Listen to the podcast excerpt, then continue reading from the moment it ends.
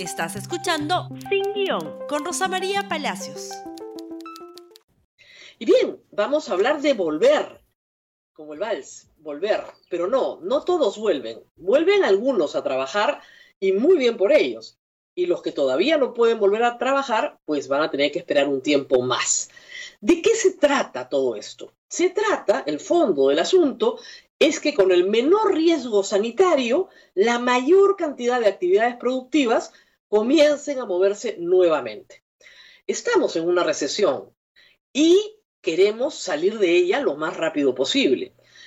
Ha costado muchísimo la caída del PBI en marzo, menos 16.3%. No se sabe todavía el costo de abril, ni tampoco el de mayo, por supuesto estamos en este mes, pero se calcula conservadoramente que la caída en abril puede ser menos 30%, o menos 50% en el cálculo más pesimista.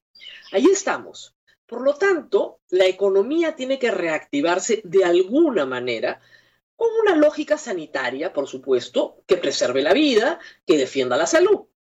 Por lo tanto, es recomendable que algunas actividades desarrollen algún tipo de protocolo para proteger la salud de sus propios trabajadores y del público al que atienden.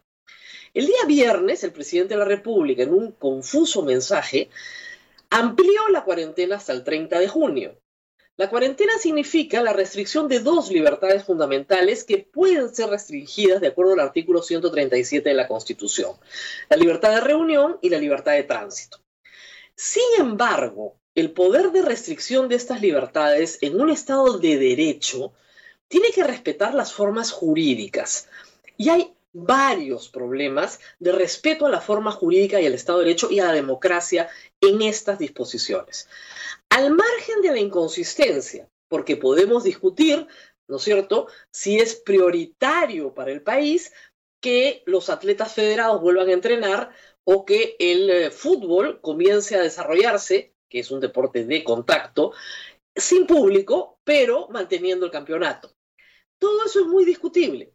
Pero al margen de esa decisión que la tomó el Estado, porque la tomó, el Ejecutivo la tomó, hablemos un poco de la implementación. Por ejemplo, a partir de hoy, usted puede usar un vehículo particular para ir de compras. Eso es lo que dice el decreto supremo. El decreto supremo dice claramente que usted está autorizado para una sola persona ir a abastecerse de alimentos, medicinas, servicios financieros dentro de su del distrito de su residencia. Supongo que fiscalizarán el DNI, no lo sé. Así como para el traslado de personas que requieran atención médica. Ahí no serán dos personas, ¿no? Serán, o sea, el que está enfermo y el que maneja. En fin, se entiende. Y dice que el Ministerio del Interior y el Ministerio de Defensa quedan facultados a adoptar las acciones que correspondan respecto a los vehículos no autorizados. Entonces, si usted está autorizado, porque lo dice la norma, no va a tener ningún problema, ¿no es cierto? Para las personas que trabajan, para las personas que trabajan con fines laborales, sí se establece, sí se establece que se pida una autorización. Dice el párrafo, en tal sentido, esto ya es para las personas que trabajan, durante el estado de emergencia, para la prestación de los servicios, de los servicios, perdón, con fines laborales, solo podrán circular los vehículos particulares previamente autorizados por el Ministerio de Defensa o el Ministerio del Interior. Hay tres párrafos. El primero, uso particular del vehículo, ningún problema. El segundo, pase laboral vehicular, usted tiene que pedir un permiso. Perfecto. Y el tercero, faculta al Ministerio del Interior y Defensa a tomar acciones punitivas contra los vehículos no autorizados. Estado de Derecho clarísimo el decreto supremo, ¿no es cierto? Tiene que salir un pase vehicular laboral. No dice nada del carro particular para ir a comprar comida. Por entrevista y por comunicado oficial, comunicado oficial, conjunto, se parecen a los comunicados del Comando Conjunto de las Fuerzas Armadas en la época de la Revolución Peruana, en la dictadura militar. Muy bien. Por comunicado, que es ahora parece que dentro de la pirámide de Kelsen es una nueva forma de orden jurídico, usted tiene que pedir un pase vehicular para ir a comprar comida. Ya. Pero el pase todavía lo puede pedir hoy en la tarde. Entonces, hoy en la mañana salga nomás sin pase, no hay ningún problema. Pero a partir de hoy en la tarde sí necesita el pase. Y su pase va a tener vigencia hasta el 30 de junio. Bueno, no está tan mal. Pero si usted trabaja, si usted es gafitero, electricista, en fin, cualquier trabajo que desarrolle, los anteriores también, cualquier trabajo que desarrolle, su pase vehicular dura cuatro días. Cada cuatro días tiene que volver a sacar un pase vehicular. Eso no dice el decreto supremo. Ni siquiera hay una resolución ministerial. Nada. Lo que hay es un comunicado. Entonces, tiene que haber lógica, consistencia, respeto por el Estado de Derecho. No se puede legislar por declaración de la ministra. Está prohibido, dice el decreto supremo, lo dice claramente, que la lavandería atienda a público, ni a puerta cerrada ni a puerta abierta. La lavandería tiene que ir en su movilidad a recoger la ropa a domicilio y llevársela a su lavandería. Eso dice la norma. Declaraciones de la ministra. No, cuando usted va al mercado, lleva su bolsita de ropa, la deja en la lavandería y cuando regresa al mercado al día siguiente, la recoge. ¿E, e, ¿En qué rango jurídico está declaración de ministra? O sea, si yo salgo con un atado de ropa y la policía me para, ¿qué le digo? Que la ministra dice que sí puedo ir con mi ropa a la lavandería. Pero si la norma dice otra cosa, dice que no puedo ir con mi ropa a la lavandería, dice que no, que es a domicilio, que tienen que venir a mi domicilio.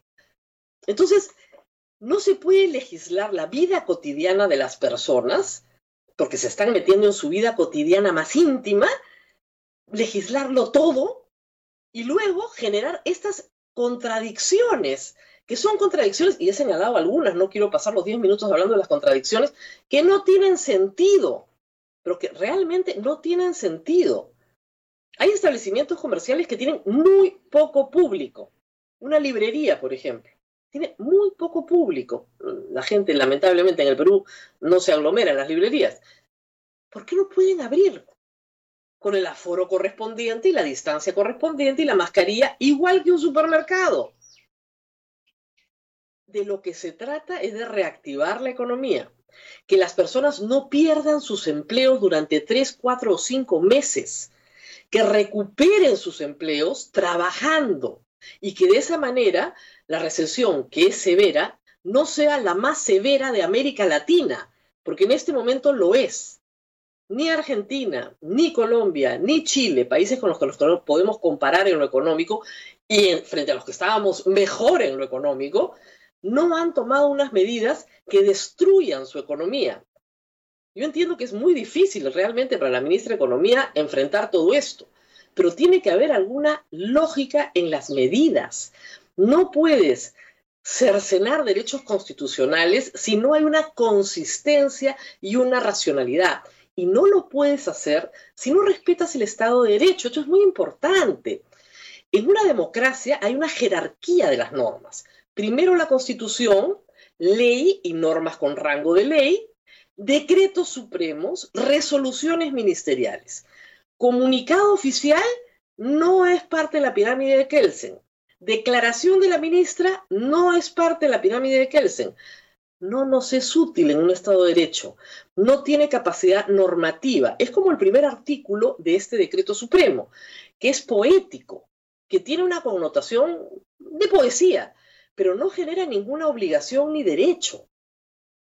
Hay que regular, regular la conducta humana en mérito del fin que se persigue. ¿Cuál es el fin que se persigue? Cuidar la salud y la vida de las personas. Díganme ustedes por qué un pase laboral vehicular se tiene que renovar cuatro días, cada cuatro días, y un pase para ir a comprar hasta el 30 de junio. ¿Por qué? ¿Cuál es la diferencia? ¿Ustedes entienden? Yo no.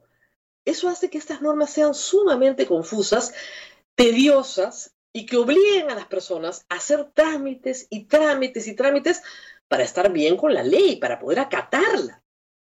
Pero los que no pueden, los que no tienen forma de acatar la ley, van a desacatarla. Ese es el problema de una ley mal hecha. Y no queremos el desacato, ¿no? Nos gustaría que todo el mundo cumpliera háganle la vida más fácil a la gente.